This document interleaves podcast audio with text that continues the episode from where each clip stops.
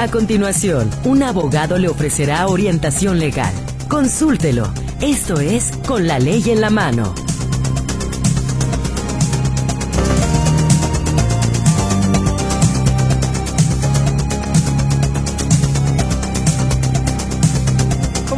Buenas tardes. Me da muchísimo gusto recibirle en este espacio con la ley en la mano.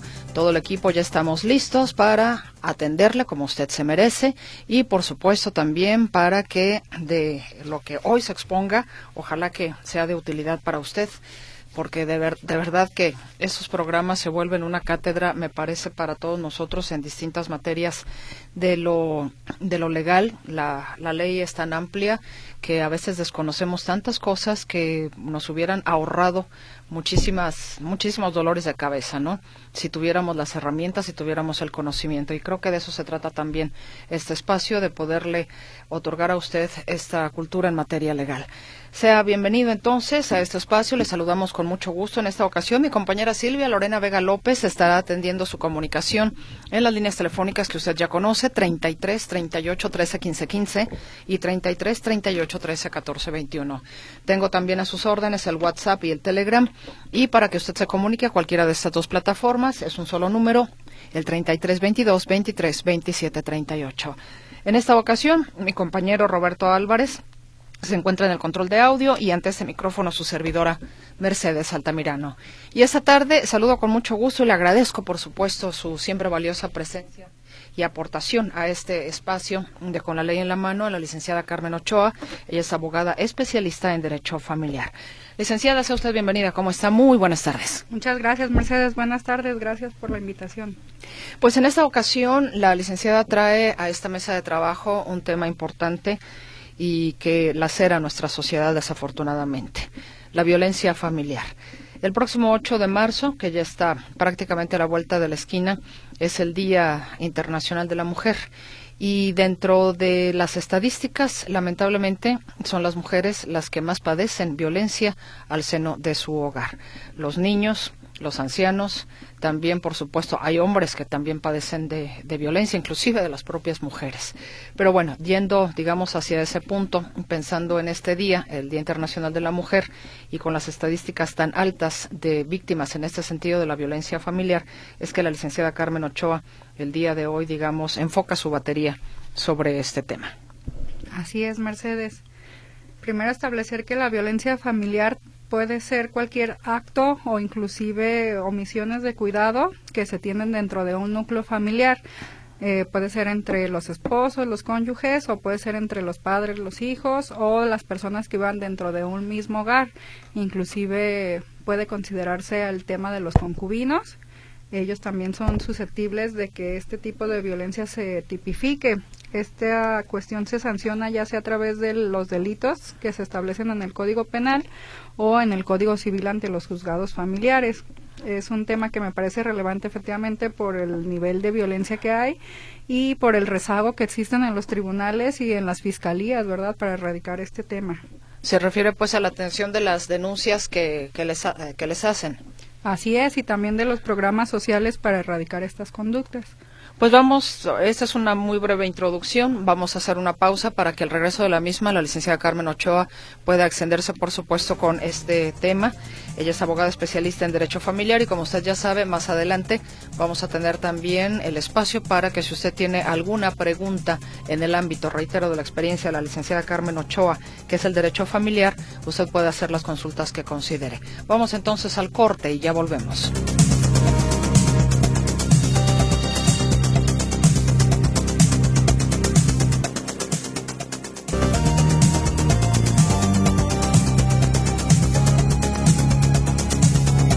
Estamos de regreso con usted, ahora sí para que la licenciada Carmen Ochoa, abogada especialista en Derecho Familiar, desarrolle este tema que ha traído para usted el día de hoy de la violencia familiar. En el primer bloque nos comentaba, vaya, de manera muy breve, en la parte introductoria, lo que es la violencia eh, familiar. Decíamos pues que también lo tiene usted encaminado o lo quiere encaminar hacia este 8 de marzo, que ya está prácticamente a la vuelta de la esquina, que es el Día Internacional de la Mujer supongo que quizás por estos altos índices donde las mujeres son la mayoría de las víctimas, es de que por eso enfoca la pila hacia este sector de la población, si no me equivoco. Así es, Mercedes, en el sentido de que ahorita no hemos logrado, después de tanta lucha en contra de este tipo de violencias, erradicarla eh, significativamente. Tenemos, por ejemplo, aquí en Guadalajara un centro de justicia para las mujeres donde se establecen varias autoridades, entre ellas la Fiscalía del Estado de Jalisco, eh, como otras dependencias, inclusive hay un juzgado familiar, el juzgado 11 familiar está ahí para atender casos especializados en violencia contra las mujeres. Sin embargo, por la carga laboral están súper saturados y eso hace que ir a denunciar, por ejemplo, implique un procedimiento hasta de 10 horas estar ahí para pretender obtener una orden de protección, una medida cautelar. Eh, las audiencias también, por ejemplo, en los jueces de control, cuando ya una carpeta de investigación se integró al 100% y se le pone a consideración a un juez para una vinculación a proceso, de que el Ministerio Público la consigna ante el juez penal, puede pasar inclusive hasta un año, año y medio, y para que llegue esa audiencia puede llegar todavía seis meses, siete meses, y entonces eh, pues la justicia está siendo muy retrasada, pero entiendo que es por la carga laboral, pero es ahí donde los programas sociales no han tenido el alcance suficiente para erradicar estas conductas de violencia. No, pues es que a veces de aquí a que pasa todo ese tiempo, quién sabe si se alcanza a llegar a una solución sin que a lo mejor la mujer hasta no resulte muerta, ¿no? Así es. Lamentablemente, pues. Así es. Este tipo de violencia implica situaciones de, de peligro, inclusive podemos entender como violencia familiar toda aquella acción tendiente a causar un menoscabo ya sea en la integridad física o emocional de una persona. La ley de acceso, la ley general de acceso a las mujeres a una vida de violencia establece un catálogo de tipos de violencia que podemos sufrir las mujeres. Entre ellas se encuentra pues la violencia física, la violencia emocional, la violencia patrimonial, la violencia sexual, entre otras tantas que se enumeran ahí. Y es importante establecer también que puede ser sancionada en el ámbito penal con la privación de la libertad o inclusive en derecho familiar ante los jueces del fuero común. Y esta violencia implica o estas acciones que se le pueda quitar la patria potestad de los hijos a un agresor. E implica también que se emitan medidas de protección. Por ejemplo, una de ellas que es como la más solicitada por las mujeres es que se retire al agresor del domicilio conyugal, porque pues ya es insostenible la situación, ¿verdad? Exactamente. Ahora, como ese programa es precisamente con la ley en la mano, en muchas ocasiones las mujeres no identifican en realidad que están viviendo episodios de violencia. A veces consideran que eso es algo normal, es algo habitual, porque inclusive desde el eh, desde niñas han tenido una situación así. ¿Qué es lo que se recomienda justamente para llegar a este punto de lo legal? Porque me imagino que también va muy acompañado justamente del tema del tema psicológico. ¿Qué es lo que como abogada usted recomienda precisamente, que me imagino ha, ha, tenido ese tipo de casos, pero ¿desde dónde puede empezar una mujer a focalizar la situación y a reconocerla con nombre y apellido, violencia familiar, y entonces actuar de manera eh, con los elementos que la ley le otorga? Claro que sí, para esto inclusive la autoridad creó un violentómetro, un medidor de niveles de violencia, donde iniciamos desde un comentario hiriente, sarcástico, hasta llegar pues a los insultos, las amenazas, eh, a la privación de la libertad, por ejemplo, mujeres que las dejan encerradas en su casa, o la libertad de trabajar, o la violencia patrimonial que implica controlarlas a través del dinero, o de bienes o, o derechos. Por ejemplo, se me ocurre que una mujer eh, con 200 pesos el marido quiere que haga toda la administración de una casa y pago de todos los servicios, inclusive se les insulta de esa situación de, no, es que no sabes administrar, no sirves, eso ya genera violencia. La violencia es como la humedad, Mercedes, se mete por todas partes, inclusive para mí a veces es sorprendente que mujeres tan preparadas académicamente, profesionistas, eh, estén viviendo situaciones de violencia. La violencia no reconoce grados académicos ni de educación ni nada, se mete por todos lados y esto implica que un comentario hiriente ya es violencia. Todo lo que haga sentir mal a una persona emocionalmente debe de ser considerado violencia. Lamentablemente alguna violencia pues no deja marcas físicas, no se puede obtener un parte médico de lesiones, sino que quedan en nuestra mente y para eso necesitamos la intervención de un perito en psicología. Muchas mujeres llegan a consulta diciendo, tengo mi constancia de que he acudido un año a tratamiento psicológico, con eso es suficiente para que se sancione la violencia psicológica. No es así, necesitamos forzosamente la intervención, si es en el ámbito penal, de un perito especializado que nos va a proporcionar el Instituto Jalisciense de Ciencias Forenses. Si es ante un juzgado familiar, donde queremos obtener, por ejemplo, la reparación de obtener una reparación del daño a través de una compensación económica, que sería el daño moral. Eso se ocupa de desahogar un peritaje, donde el juez va a nombrar un perito oficial. Eh, nosotros como parte demandada, vamos, eh, parte actora, vamos a ofrecer otro perito y la parte demandada va a ofrecer otro. Esos tres peritajes tienen que decir que la mujer fue violentada y que tiene un daño psicológico que amerita una reparación del daño. Estamos hablando que los distintos tipos de violencia tienen que ser comprobables, porque a veces se subestima mucho el tema de la violencia psicológica, ¿no? Así es. Lo bueno es, Mercedes, que los tribunales federales en tesis o criterios de jurisprudencia ya establecieron para los jueces de Jalisco que la denuncia de la víctima y un dictamen pericial en psicología que lo proporciona, insisto, el Instituto Jalisciense de Ciencias Forenses son pruebas predominantes para que un juez pueda tener como probable la participación de la persona en, un en este hecho delictivo. Basta con la denuncia, ese dictamen y algunos otros elementos que recaba Fiscalía como una inspección del lugar de los hechos, que en este caso podría ser el domicilio conyugal, algunas pruebas testimoniales de vecinos, de familia, inclusive de los hijos asistidos por la Procuraduría de Protección de Niños, Niñas y Adolescentes para referir que la mujer sufre ese tipo de violencias. Antes era más complejo porque si no había una persona que había eh, presenciado literalmente el hecho, pues no se sancionaba, pero ya ahora no es así, basta que un dictamen psicológico y esos otros elementos que se le llaman pruebas periféricas corroboren que la mujer está en una situación de violencia para que pueda procederse penalmente. Tiene que ser la propia mujer la que empiece a dar pasos en materia legal porque muchas veces no quieren por más que les dicen, a ver, pon la denuncia, no se animan, tienen miedo. Tiene que ser ella, lo puede ser una tercera persona. Y me quedo pensando en el siguiente caso. Por ejemplo, también de violencias que sufren mujeres ancianas de parte de sus propios hijos o hijas. Y que a veces los vecinos se dan cuenta. Y que ya la mujer, esta, esta anciana está en un estado prácticamente en defensión, está sometida ¿Se puede hacer algo si yo me percato que a mi vecina, su propia hija o sus hijos la maltratan? ¿Yo puedo como tercera hacer algo? Eh, legalmente, estrictamente hablando, en el ámbito legal, sí, porque la ley dice que es un delito que se persigue de oficio. Eso quiere decir que basta la denuncia de los hechos ante la autoridad para que tenga que actuar. Pero en la realidad, si tú vas al Ministerio Público, por ejemplo, al Centro de Justicia para las Mujeres y pretendes hacer una denuncia a nombre de un tercero para denunciar otro acto de un tercero, hay muchas limitaciones, o sea, es de por qué no viene ella, por qué no hace la denuncia, vamos a necesitar su testimonio. Y empieza a haber como trabas y por eso la gente nos cansamos de, de estar interviniendo de esa manera, pero sí debería de procederse en ese sentido. Eh, la autoridad en algunos casos que nos hemos percatado sí actúa ante las denuncias de los familiares, pero dependemos mucho de la víctima. A la persona víctima que otro tercero denunció en favor de ella, tiene que irse a su domicilio a hacerle una entrevista y tratar de convencerla de que presente ella misma su denuncia y de que encauce todo ese camino legal.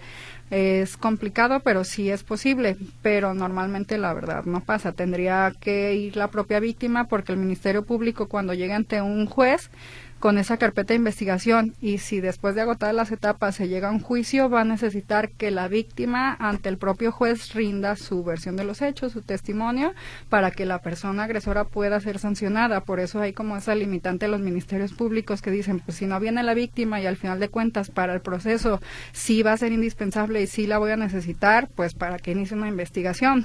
Pero podría hacerse, algunos ministerios públicos más conscientes hacen lo que es un tratamiento psicológico, 5 donde le dicen a la persona, fulanito tal, ya denunció esta situación, ve a terapia y trabaja emocionalmente tu situación para que tengas el valor de venir a denunciar y darle continuidad al procedimiento.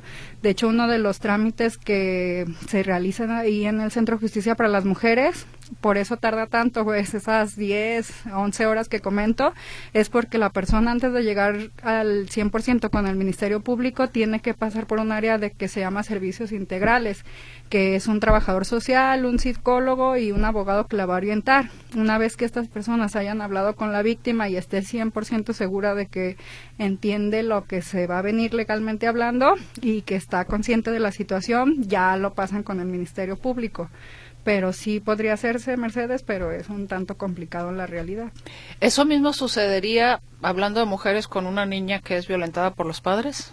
Eh, bueno, por ejemplo, en este caso, si es un menor de edad por el interés superior de la niñez, hay un poco más de despeditez, de apertura, y acá sí reaccionan más rápido las autoridades, aunque denuncie un tercero, si es, por ejemplo, en contra de los padres o en contra de cualquier persona. La Procuraduría de, Protección a Niños, Niñas y Adolescentes sí trabaja de manera más eficiente. Incluso hay un edificio especializado exclusivamente para temas de la niñez, que es Ciudad Niñez, que está en el bloque Parra y Américas. Ahí se tratan todos los temas de maltrato infantil y cuestiones que tengan que ver con los niños. Si me permite, eh, licenciada, compartir precisamente cuál es el violentómetro para que usted lo tenga en consideración. En primera instancia le voy a leer a usted, digamos, las actitudes que le ponen eh, en un estado, digamos, de, de alerta, ¿no? De que está empezando la violencia. Y estas actitudes son bromas hirientes, chantajear, mentir o engañar, ignorar o lo que denominan como la ley del hielo, celar, culpabilizar, descalificar, ridiculizar u ofender, humillar en público, intimidar o amenazar, controlar o prohibir que usted tenga amistades o que vaya con familiares, que no vas con tu mamá o con tus primos, tus hermanos, eh, prohibir o controlar el tema del dinero, eh, los lugares a los que usted va, su apariencia, que si no te vistes así o no te maquilles asado, eh, qué actividades haces, a dónde vas, con quiénes las haces, querer estar revisando el celular, sus correos electrónicos, sus redes sociales. Ahí estamos hablando que este tipo de actitudes, en primera instancia, le están hablando a usted de que son síntomas de que esta violencia va a empezar a, a crecer. ¿No? Este, digamos, es el primer foco. Si existen este tipo de actitudes, pues empiece mejor a decir, ahí te ves cuando se avanza, cuando no se pone un alto, que hay que ya reaccionar, porque aquí la idea es que no se deje usted destruir, es cuando viene, por ejemplo, las siguientes actitudes, que destruyen sus artículos personales, que la manoseen, caricias agresivas, golpear supuestamente jugando. Ahí estoy jugando y le dan el manazo en la cara o en alguna parte del cuerpo. Pellizcar, arañar, empujarla, jalonearla, cachetearla, patearla. Esto ya es para reaccionar. Ya cuando se necesita una ayuda urgente y profesional es cuando se escala a, los, a las siguientes actitudes. Cuando ya la amenazan con objetos o armas, la amenazan de muerte, la forzan a, a tener una relación sexual, abusan sexualmente de usted, la violan, la mutilan y lo peor, la asesinan. Este es precisamente el violentómetro del que hablaba eh, o mencionaba precisamente la licenciada Ochoa. Así es, Mercedes. Y también reiterar que una vez que me adentré a estudiar psicológicamente los ciclos de violencia, porque identifiqué como una violencia institucional cuando las mujeres reiteradamente acuden a la autoridad y luego se desisten de las denuncias, como son tratadas cada vez de, ay señora, otra vez, ay señora, le gusta la mala vida, ay señora, es que ya van tres veces que regresa y entonces empiezan a obstaculizar la propia autoridad la investigación, el levantar las denuncias o por ejemplo hay mujeres, me tocó un caso muy molesto para mí donde el agresor tenía una restricción que era no poderse comunicar con la víctima. eh, tenían un hijo en común y la víctima en el afán de obtener la pensión alimenticia le contestaba el teléfono al agresor y entonces hubo un momento donde ya se le realizó otra amenaza de muerte y ella va con el Ministerio Público, yo la acompaño y le, le decimos, oye, me marcó el agresor, grabamos la llamada y queremos que lo sanciones porque eh, ah, sobrepasó la orden de protección. Entonces dice el MPB, señora, es que usted para qué le contesta, si ya sabe que es su agresor, es que usted también está muy mal, ¿para qué le contesta? Y ella explicando el tema de es que la pensión de mi hijo y pues es la manera en que nos coordinamos para que vea al niño y todo eso. Entonces resultó más regañada la señora por haberle contestado al agresor que el propio agresor por haberle llamado y haber insultado a la señora. Y ese tipo de conductas pues hacen que las mujeres se retraigan al momento de hacer denuncias, de querer continuar con los procedimientos. Entonces esta violencia institucional eh, una vez que la estudio, la analizo, me doy cuenta cómo se llevan a cabo los ciclos de violencia. Hay un tema ahorita muy sonado en redes que se habla sobre el narcisismo, sobre los perversos narcisistas, cuestiones en ese sentido, y explican cómo las mujeres vamos cayendo, cómo nos van envolviendo para entrar a ese ciclo, cómo empieza con un bombardeo de amor y luego ya que te sienten segura, enamorada y que ya no los vas a dejar, luego ya viene otra etapa que se llama devaluación, donde ya es de que te quitan ese amor tan maravilloso de Walt Disney de la noche a la mañana y uno ya empieza a preguntarse de qué hice, en qué me equivoqué o por qué estás haciéndome esto si ayer era el amor de tu vida y ahorita ya soy nada para ti, ¿no? Y entonces empiezan a jugar inclusive químicamente con tu cerebro, donde en el bombardeo de amor pues hay hormonas de la felicidad y entonces cuando llega la devaluación pues se meten las hormonas del estrés incluso te hacen una compensación biológica en tu cuerpo para estar atrapada en esa situación de violencia. Te haces literalmente adicta al ciclo de violencia. Entonces, al no comprenderse al 100% por las autoridades cómo funciona esta situación violenta, cómo las mujeres nos hacemos adictas a esa situación, pues entonces es donde cada vez que una mujer se arma de valor, va y denuncia, pero luego vuelve a recaer como cualquier adicto y se desiste, pues entonces se le empieza a, burlar de ella, decir es que le gusta la mala vida, es que usted también no entiende y es que usted como permite y entonces empiezan a hacerte sentir responsable de esa violencia que estás viviendo, que si no te documentas, no estudias, no vas a terapia y no trabajas en ti como persona, ni siquiera tú la entiendes. Para yo entender este ciclo de violencia me costó mucho eh, y más porque en la oficina llegaban muchas mujeres muy profesionistas, muy exitosas, eh, que sufrimos este tipo de violencias y entonces nace de mí la necesidad de saber por qué, o sea, por qué mujeres que para la sociedad podría ser como de no inventes, o sea, es doctora, tiene maestría, y tan estudiada y cayó en esa situación, cómo entender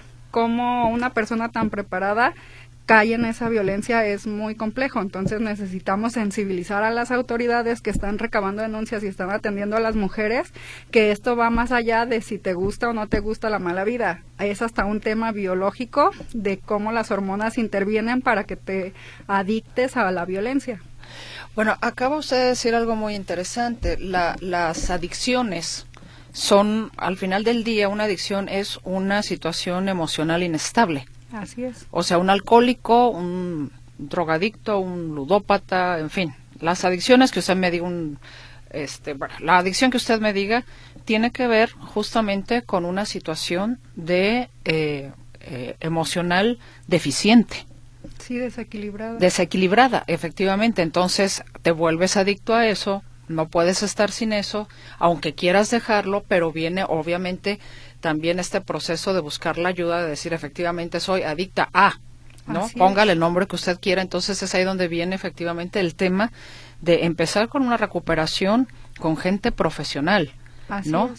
Sí, a mí me encantaba un diálogo que tuve con la magistrada Verónica Ucaranza, donde ella me explicaba esta situación de violencia y ella me decía, la autoridad, las mujeres que sufren violencia y la autoridad es como cuando nosotras estamos enseñando a caminar a un niño pequeño, sabemos que se va a caer, pero estamos de lado para levantarlo y se cae y lo levanta, se cae y lo levantas, hasta que el niño solito agarra camino y ya no se cae. Entonces ella explicaba como ese ejemplo para decir, las mujeres que llegan al Centro de Justicia para las Mujeres son ese niño que quiere caminar y la autoridad, si ella se desiste, no podemos dejarla ahí como de, no, pues ya se cayó, no, tenemos que insistir y levantarla y decirle, señora, necesita terapia, acuda a la Secretaría de las Mujeres, ahí tienen psicólogos, acuda aquí, se le brinda este servicio y darle en verdad un seguimiento para que la mujer entienda que puede salir de esa situación y que está en una situación que escapa hasta de ella misma, como lo comentaba.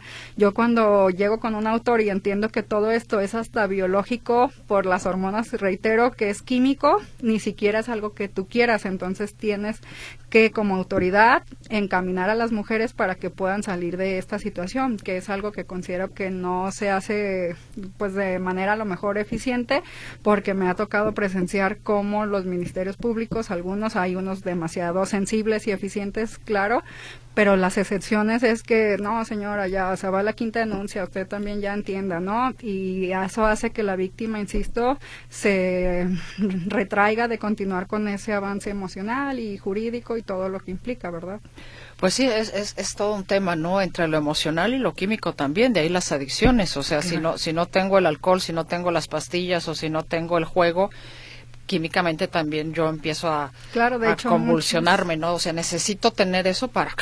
Claro, muchos psicólogos de esta situación hablan que las mujeres son adictas, literalmente se hace adicción, ¿verdad?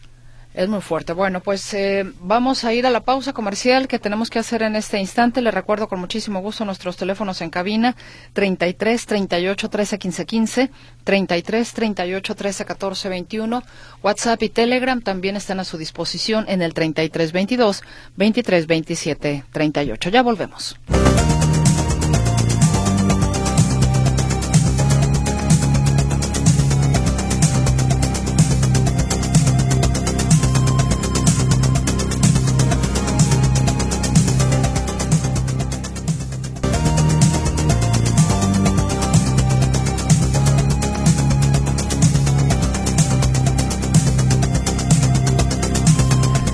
Ya regresamos para continuar con el tema y ya unos instantes más también, por supuesto, con la participación de nuestra audiencia. Le recuerdo que hoy el tema es la violencia familiar. Nos acompaña la licenciada Carmen Ochoa, abogada especialista en Derecho Familiar. Hablamos también, estábamos hablando como el, el, núcleo familiar, pero también se da mucho en las mujeres, eh, licenciada, o inclusive entre las parejas establecidas, ¿no? Pero entre las mujeres jóvenes y las redes sociales, que a veces eh, existe mucho también esta amenaza de la publicación de las fotografías que a veces se comparten como una cuestión que se supone que es de la intimidad de las parejas, como parte del jugueteo, en fin. Y de repente terminan o algo, ah, tú no tal cosa, mira que yo aquí tengo tu, tu álbum de fotos que me mandaste, ¿no? Y vemos muchas mujeres, de ahí salió la, la ley Olimpia, de hecho, precisamente por esta situación, donde varias mujeres han sido amenazadas por sus parejas, sus novios, exnovios, amantes, ¿no? Así es. Si tú no haces tal cosa, yo publicaré esta fotografía o estas fotografías tuyas, que por lo regular son fotografías, pues llamémosle sensuales. Así es, Mercedes. En este caso, comparto una experiencia que viví en el Centro de Justicia para las Mujeres, donde una mujer llega a denunciar violencia familiar en contra de su esposo y entonces dice, ah, además de que me maltrató, me jaloneó y todo eso, tiene fotografías donde ya me dijo que si no regreso con él, las va a mandar a todos mis familiares. Entonces, parte de la investigación es que esas fotografías, pues, le quede claro al Ministerio Público y a la autoridad, al juez eh, penal, que pues son fotografías íntimas para poder sancionar ese delito. Entonces, la mujer apenada le dice, oye, pero esas fotografías si te las tengo que dar a ti, cuántas personas van a ver esas imágenes porque para mí pues son delicadas, son pues de mi cuerpo. Entonces el MP le comentaba que tenían que imprimirse porque se hace una un registro por la policía investigadora donde le toman fotografías al teléfono o los screenshots de, de WhatsApp y tienen que glosarse esas impresiones a la investigación. Entonces parte de la disputa era que ella estaba muy apenada porque una vez que ya le extrajeron esa información de su celular y se glosó a la carpeta de investigación, pues ya hasta algunos ministerios públicos poco profesionales se le insinuaban y señora no quiere un café y ella me decía pues claro licenciada vieron mis fotografías y qué pena y mejor no hubiera denunciado. Entonces yo hablaba con el ministerio público y le decía oye de pérdida por la non sobre cerrado que nada más ciertas personas tengan acceso a verlas, por ejemplo el juez o la contraparte el con su defensa y era de no, pues tienen que estar en la carpeta, no hay sobres cerrados aquí como en el secreto del juzgado, por ejemplo, que hay un lugar especial para los documentos. Acá no, acá todo se glosa la carpeta de investigación. Entonces la señora prefirió desistirse de esa investigación por la pena que le causaba estar acudiendo al Ministerio Público y pues ya tuvimos ahí un delito que no fue sancionado por este tipo de prácticas. La ley Olimpia no contempla justamente que este tipo de pruebas de las fotografías de la intimidad de una mujer queden eh, digamos, pues no tan expuestas, sino que efectivamente solamente los interesados en impartir justicia, si no son cartitas, ¿verdad? Así es, literalmente no dice que no deban de glosarse a la investigación, ah. eso ya sería cuestión de algún protocolo o de algún manejo interno del Ministerio Público, pero la ley no contempló que se metieran en un sobre cerrado o que fueran de acceso restringido. Bueno, pues no sé si hay algo más sobre el tema. Eh, licenciada, por favor, adelante. Sí, en el tema también de la violencia familiar es importante establecer que también puede haber temas de maltrato infantil y aquí se hacen dos tipos de investigaciones. Si la mujer, por ejemplo, denuncia la violencia familiar o el cónyuge, ya dijimos que lo sufren hombres o mujeres, eh, también dice que los hijos son maltratados. Lo que hace el Ministerio Público es aperturar otra carpeta de investigación por el maltrato infantil para que lo eh, investigue un ministerio público especializado en delitos contra la niñez. Este tipo de delitos de violencia familiar y de maltrato infantil, a veces las personas consideran que no pasa nada, que no se sancionan o que el agresor tuvo demasiados beneficios porque alcanzan ambos delitos un procedimiento que se llama suspensión condicional de la pena. Como la pena no es mayor a cinco años según la media, media aritmética que sacamos los abogados, alcanzan beneficio si es la primera vez que se está ante un juez, si es primo delincuente se le dice, donde la persona se compromete durante seis meses a no agredir a la persona, no visitar ciertos lugares, no obstaculizar la investigación y a pagar la reparación del daño que se establece en el dictamen psicológico a cambio de que esa carpeta no avance avance más, que esa investigación se cierre y se decrete un sobreseimiento. Entonces, para la víctima es de cómo, nomás con los siete mil pesos que decía el dictamen, ya él libró este, este asunto, entonces se les, se les hace como si fuera algo muy sencillo y eso desincentiva a las más mujeres a denunciar, pero lo que deben de saber es que si esta persona es reiteradamente agresor y tiene varias carpetas de investigación y además ya celebró un método de estos que es la suspensión condicional de la pena, nada más tiene una sola oportunidad. Si lo vuelve a hacer, ya no se le otorga este tipo de beneficios y ya vienen sanciones más complejas. ¿verdad? Pero sí hay mucha molestia en algunas mujeres por esa situación, porque en una sola audiencia, normalmente en el Centro de Justicia para las Mujeres, prácticamente se libra el asunto, se cumplen los seis meses y ya se le da, por decir así, carpetazo. Eso es lo que pasa en el Centro de Justicia para las Mujeres. Y, por ejemplo, en el tema de, de, los juzgados familiares, lo que se puede obtener es una indemnización, reitero, por daño moral. Si se desahoga un peritaje psicológico y dice ahí que hay un daño y que ese daño equivale a 100 mil pesos, 200, 300 mil, lo que determinen los peritos, se puede acceder a ese beneficio, ¿verdad? Que si me causaste un menoscabo, pues por lo menos repáramelo y si no es psicológicamente, pues por lo menos con dinero. Pues vamos con participación de la audiencia, si me permite, licenciada Ochoa. Eh, alguien que no deja nombre dice saludos, toda mi admiración para la licenciada, siempre buscando la equidad y la justicia, sobre todo para las mujeres. Gracias. Buenas tardes. Mi hijo tiene dos años que se separó de su pareja. Tienen tres hijos y él no aporta manutención y no lo dejan ver a sus hijos.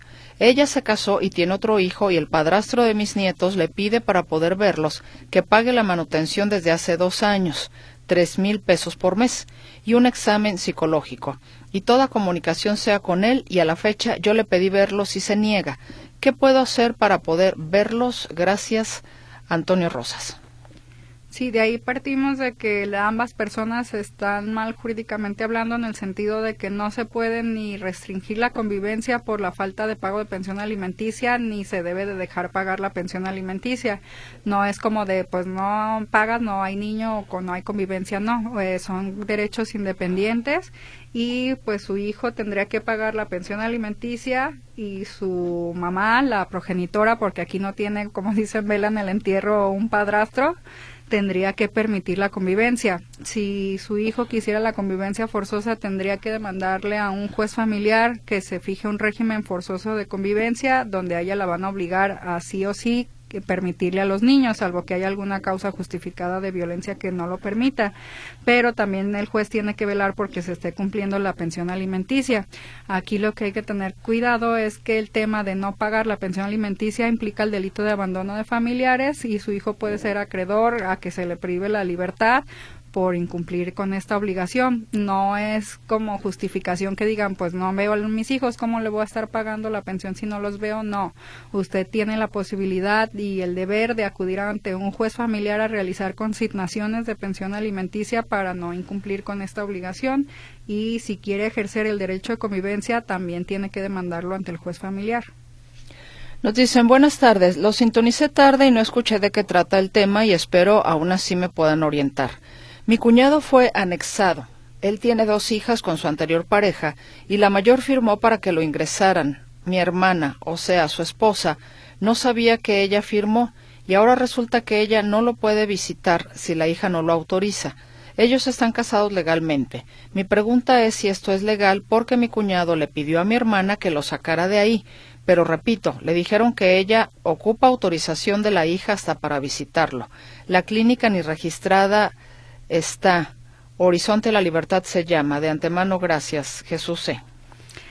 Ay, este tema de los anexos sí es todo una cuestión porque en mi consideración ahí hay una privación ilegal de la libertad cuando tú como persona no quieres estar anexada, pero te meten a fuerzas y no te sacan si no firma otra persona para mí hay ese delito de privación de la libertad, pero luego en la Ley General de Salud me imagino que debe haber de alguna justificación para que un paciente enfermo de esta adicción al alcohol o a las drogas pueda estar ahí en contra de su voluntad. Sin embargo, como mi especialidad es en derecho familiar y no en derecho administrativo, por ejemplo, o en derecho de seguridad social, no podría dar como un veredicto de si sí o si no, sino que en mi consideración su esposa puede acudir a las autoridades, ya sea la Fiscalía del Estado o ante algún juez familiar para efecto de que se recabe la, el consentimiento de la persona que está anexa. Sería como impulsar el procedimiento para que vayan y le pregunten la persona que está ahí ingresada, ahí ingresada, si quiere estar o no quiere estar y a partir de eso la autoridad pueda tomar una decisión. Eh, sé de casos de otros colegas que han denunciado a estos anexos de privación ilegal de la libertad y en algunos casos la Fiscalía sí ha liberado a las personas de estos centros. Nos dicen, ¿qué hacer cuando tu hija vive en tu casa, eh, tu hija de 37 años, soltera, y se comporta como de 14, 15 años y ocasiona, ¿qué? Y ocasiona ande siempre con mi auto, estima por los suelos y se comporta como muy independiente, no me dirige la palabra para nada. Tampoco le puedo hablar porque me contesta enfadada o no me contesta y se resiste a asistir a terapia. En resumen, es insoportable y no la contradigo para no empeorar la situación. Por favor, atentamente, José. Eh, pues en este caso se me ocurre, hay una medida cautelar que ordena un juez familiar que es la separación de personas, que implican que dos familiares que viven bajo el mismo techo ya no pueden vivir juntos por las circunstancias que están atravesando. Se le acredita al juez la urgencia y necesidad de esa separación forzosa del domicilio y si el juez lo considera pertinente, pues obligatoriamente se saca la persona de, de ese lugar. Vamos a hacer una pausa, licenciado Ochoa, eh, audiencia, y ya volvemos.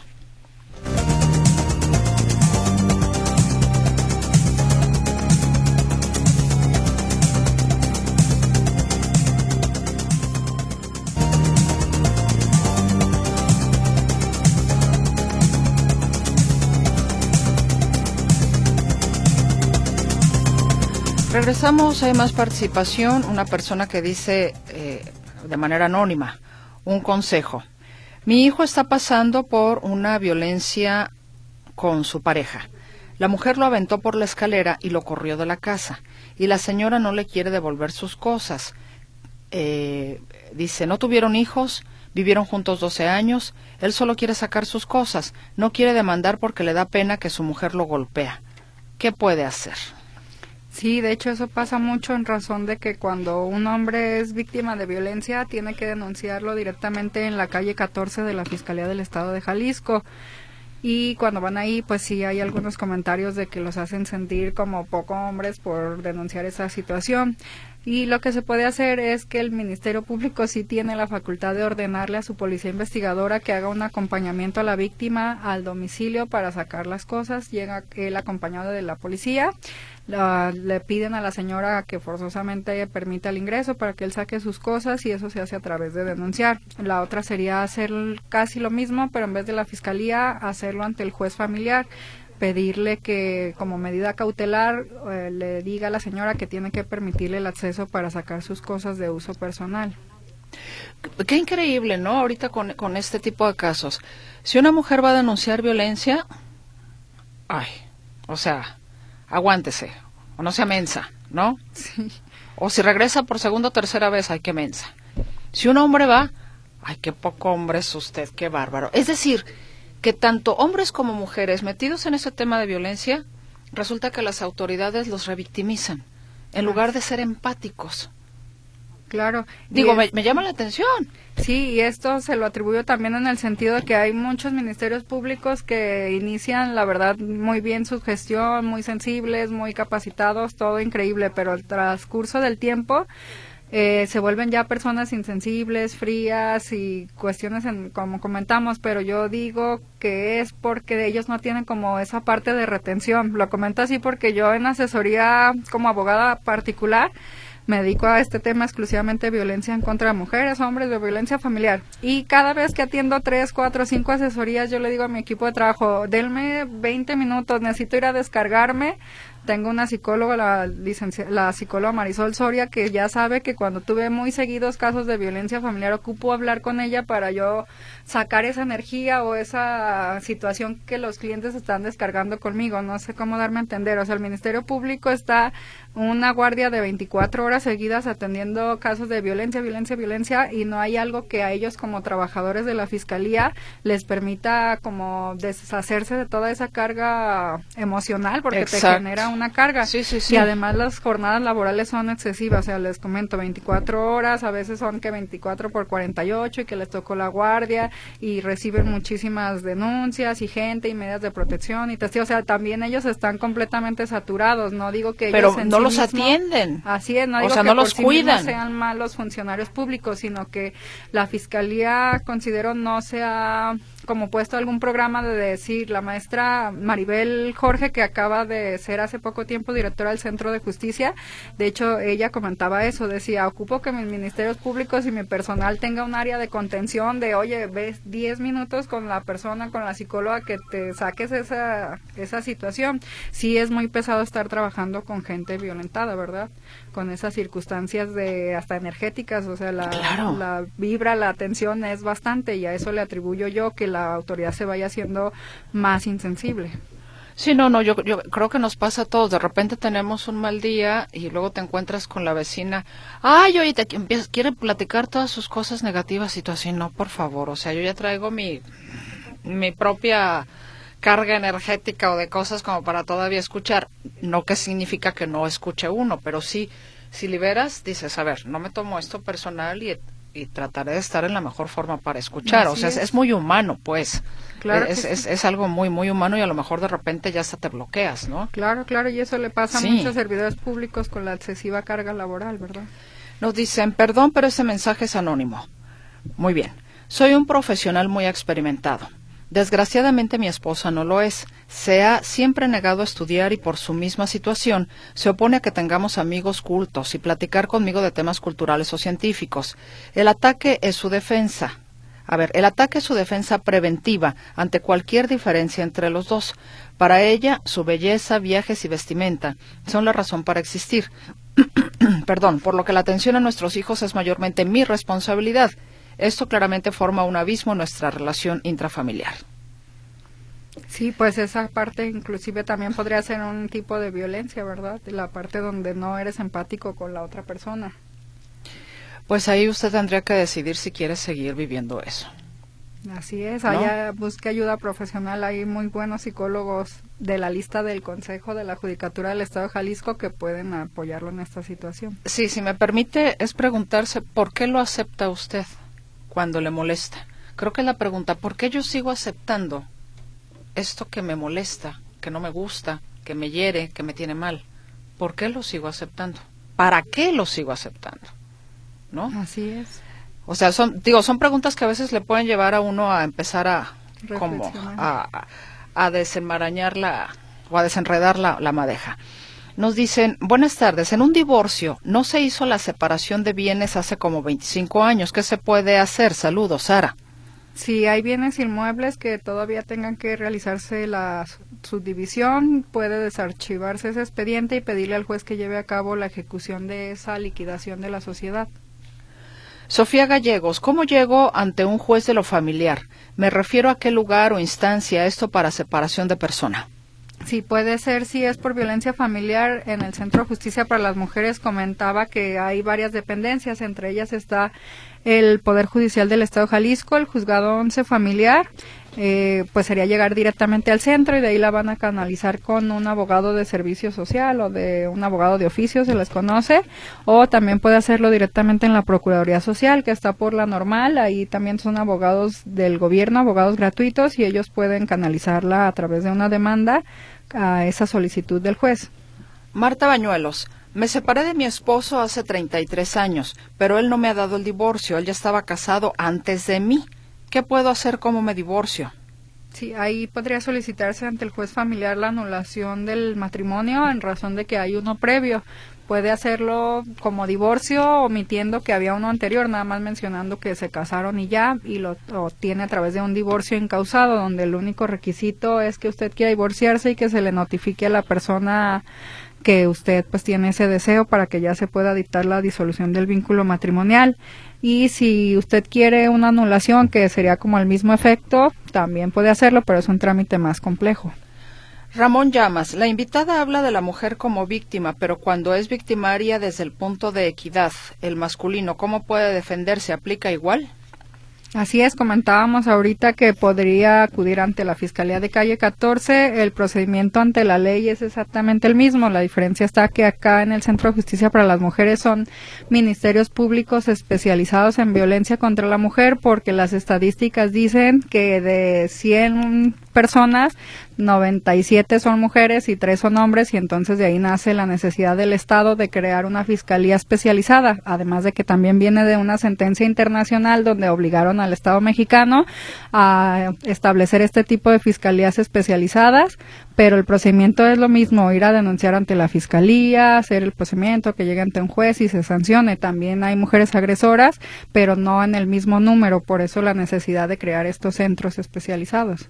Me imagino que tiene que haber un, lamentablemente, un subregistro de casos de mujeres violentadas como de hombres eh, violentados.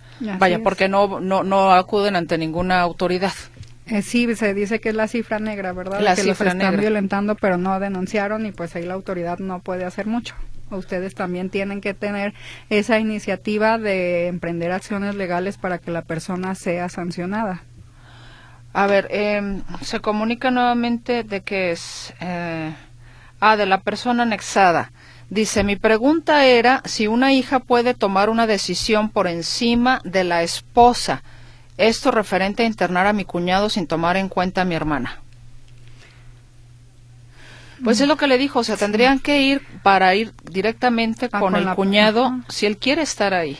Sí, porque, bueno, la ley sí establece que la cónyuge tiene poder de decisión para efecto de una enfermedad ella pueda decidir cuando los médicos dicen, no, señora, usted decida qué hacemos, lo salvamos, lo operamos o no. Y no los hijos, como entiendo es en este caso, la hija es la que está tomando decisiones por encima de la esposa. Así es, pero en este caso como la persona que está en rehabilitación se le trata como un enfermo porque la Ley General de Salud sí establece el alcoholismo o la drogadicción como una enfermedad, probablemente sí esté justificado que la hija en aras de salvar la salud de su padre haga este tipo de acciones, pero reiteraba que los anexos y el derecho administrativo y de salud no es mi especialidad, pero insisto que sé de otros casos que sí hay acciones legales en contra del anexo, pero no contra la hija en sí, sino contra el anexo por tener privado de la libertad a la persona que está dentro. Las personas que están en un anexo no necesariamente serían sujetas a que alguien les procurara un juicio eh, de interdicción. Mm, es que él comentaba ahí que como la Ley General de Salud sí los trata como si fuera una enfermedad, hay varios supuestos donde sí se permite que otra persona dé el consentimiento a favor de ellos en aras de salvarles la salud. Pero previo un juicio de interdicción. ¿O no? ¿O no necesariamente? No necesariamente, porque la interdicción ya es para casos muy extremos. Ya. Bueno, es que a veces hay drogadictos o alcohólicos que están en casos extremos, ya perdidos completamente. Así es. Ahora serían en ese tipo de casos, ¿no? Me imagino. Bueno, eh, seguimos. Después de 40 años se puede denunciar violación a una niña que ahora ya es adulta. Mm, el tema es que la violación sí tiene prescripción y por el tiempo yo considero que ya está prescrito ese delito. Bueno, pues se nos terminó el tiempo. Sus datos, eh, abogada, por favor, de algunas personas que los han solicitado, si los puede dar de su oficina al aire. Claro que sí, en redes sociales me encuentran como Carmen Ochoa Abogada o como Divorcio Express Jalisco. Mi celular es el 3310 89 11 84 y le comentaba a Mercedes que si mencionan que nos escucharon aquí vamos a regalar cinco asesorías mencionando el programa. Perfecto, pues ya está. Muchísimas gracias. 33 10 89 11 84. Gracias por este regalo para nuestra audiencia. Gracias a ti, Mercedes. Gracias a ustedes por escucharme. La licenciada Carmen Ochoa es abogada especialista en Derecho Familiar. Gracias y gracias a usted por el favor de su escucha. Hasta la próxima emisión de Diálogo. ¿Cuál diálogo? Con la ley en la mano, perdón.